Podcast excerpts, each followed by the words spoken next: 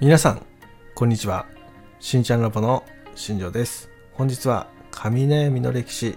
2011年の話をしていきたいと思います。よろしくお願いします。えーこの時ね、美容業界、まあ、美容室ですね。で、かなりね、動きがあった年です。えー何かというと、これメンズブームなんですよね。今まで床屋さん、まあそういったところでね、えっ、と、カット等をしていた方たちがですね、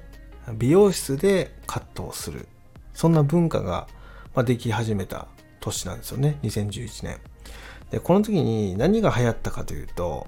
まずはあの七三ブームです。その、おしゃれ七三っていう形でね、その、七三分けなんだけど、ちょっとこう、おしゃれ要素を加えた、要はスタイリングを加えた、七三セットっていうのが、トレンドになった形ですね。まあ、それと、その、踏まえてですね、えっ、と、流れでできたものが、えっ、と、2ブロックだったりとか、足目ね、アシンメトリーっていう、まあ、スタイル。要は右側が長くて左側が短いみたいな。要は七三の派生でできたようなスタイルですね。まあ、そういうのが流行ったり、また女性とかではね、かき上げスタイルとか、あとは、えっと、マッシュボムですね。これは AKB48、えーのね、その、篠田麻里子さんとかね、がかなり流行りを作ったかなっていうふうに私は思ったりしてるんですけど、まあ、そういうスタイルとかが流行ったりとか、あとは、えっと、パーマですね。これはあの、男女両方で流行ったスタイルなんですけど、えトップって言われてるその頭のてっぺんですね。そこにボリュームを作って、耳周りやその襟足はめちゃめちゃ短く刈り上げる。そういうスタイルが流行りました。で、女性の場合だと、えっと、ショートの方は同じような感じのスタイルが流行って、えっと、ミディアム、ロングの方では、毛先だけにカールをつけるようなパーマスタイルですね。そういったのが流行りましたね。これすごく面白かったなっていうふうに思います。で、あとはそのカラーの部分ではね、その、えっと、前々回かな、話した、その、ハイライトとかブリーチがまた流行りますよっていう話で、えその中で部分的なブリーチの部分ですね。それでグラデーションカラーっていう、毛先だけが明るくて根元が暗いみたいな、そういうスタイルが流行りましたね。ここがすごく美容としての転換期っていう意味で、まあ、また、その、いろんなところでこうちっちゃいブームみたいなのを作り始めたような形かなっていうふうに私は思ったりしてますね。で、またこの時ですね、おしゃれっていうファッションの方でもかなり変化がありまして、これもすごく面白かったんですけど、何が起きたかっていうとですね、えーっとね、その、なんだろうな、今まであったスタイルに、その透け感を出したようなファッションっていうのが流行ったんですね。えどういうことかというと、例えば白シャツで、あの、ちょっとこう、肌がね、透けてるようなスタイルですよね。その、ちょっとこう、なんていうかな、ニットまではいかないですけど、ちょっとこう、なんなんていうかな、シースルーではないですけど、ちょっとこう、スケスケ感のある白シャツを着てたりとか、まあそれに付随したような、その肩周りだけね、その、メッシュ生地のものでちょっと透けた感じになってるような服とか、そういったのが流行ったりとかね、しましたね。このヘアスタイルに対して、えっと、ファッションの方でもね、結構あの、肌を少しちょい見せするような、その、透けて見せるような、そういったスタイルが流行ったような形です。だこれはすごくね、あの、今までの日本の文化にはなかったスタイルかなっていうふうに私は思ってて、えー今まではどちらかというと日本って保守的なんですよね。コンサバって言われてるものがすごく、え主流だったものが、その、フェミニンって言われてるものだったりとか、あとはまあどちらかというとこの、えー今までなかった形の服に興味を持つ人たちですね。っていうのが増えていったような形です。で結構、本当ワンピースでもやっぱ肩周りが少しこう透けてたりとかねするものだったりとか流行ったりとか。あとはスカートでもねちょっとこう、えースリットまではいかないですけどちょっとこう透け感のあるスカートをまあ履いたりとか。逆にこうミニスカートでねそのなあれなんていうかな。あのチュスカートっていうのかな。そうすごく短いあのスカートみたいなのもね中からタイツ着てその上からね重ね着のような形でこう着たりとかねするスタイルが流行ったかなっていうふうに思ったりもするんですけどやっぱそういうなんかその2011年ってめちゃめちゃそのなんだろうね変化の年があったんですよね。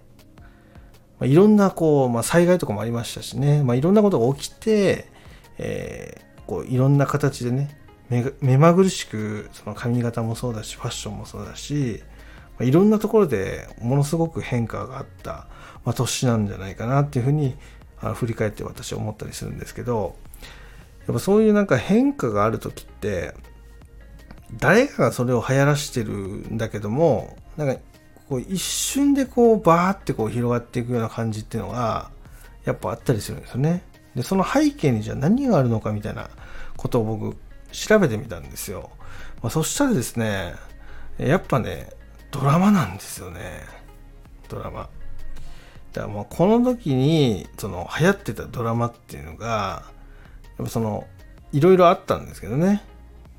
ここで、えー、これは多分分かる人は分かると思うんですけどドクターズっていう、えー、ドラマがあったんですよね、まあ、そこで出てたねそのヒロインっていうのがまあ、沖縄出身の方なんですけど、まあ、比嘉正美さんっていうね方がいてその方がね結構そういう服が好きだったりとかしてたんですよね。で結構ドラマの中でも着てたりとかしてたのがまあ印象に残ってるなっていうふうに思ったりもするんですけどやっぱその当時、えー、テレビとかねそういったのに出てる女優さんやねその俳優さんまたねえー、そういうインフルエンサーの方とかもそうなんですけど、まあ、そういう方たちがねその着てる服っていうのがやっぱりトレンドとして上がってくる。また髪型も一緒です。その人たちが当時やってた髪型っていうのがやっぱトレンドとして上がってくるっていうのがやっぱ時代背景としてね見えたりするっていうのねすごくあの見てて、ね、面白かったなっていうふうに思ったりします。また男性も全く一緒です。結局あの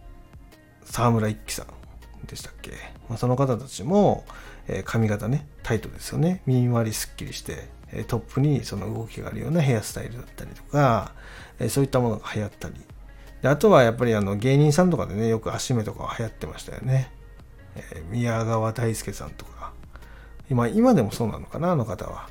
まあ、そういう髪型っていうのはやっぱり、え芸能人の方がやってでそこから流行っていくっていう、まあ、流れっていうのがやっぱあったりするのかなっていうのは時代の背景見ててもやっぱ感じるし、まあ、今後もね多分そこから派生してどんどん流行りが作られていくっていうのもあったりするんじゃないかなっていうふうには思うのでそこはもう皆さんもねテレビを見たりドラマを見たりでその中で出てくる主人公やヒロインの方が、ま着てる服とかあとはそういう髪型、まあ、そういったのがね流行るっていうのはねもう大体ね過去振り返ってるとそうなんでえ、トレンドを抑えたいとかね、その流行りに乗っていきたいなっていう方がいましたらですね、そういったところから参考にしていくとすごくいいかなっていうふうに思ってます。で本当ね、この2011年はめちゃめちゃ変化があったので、えここからですね、あの少しずつ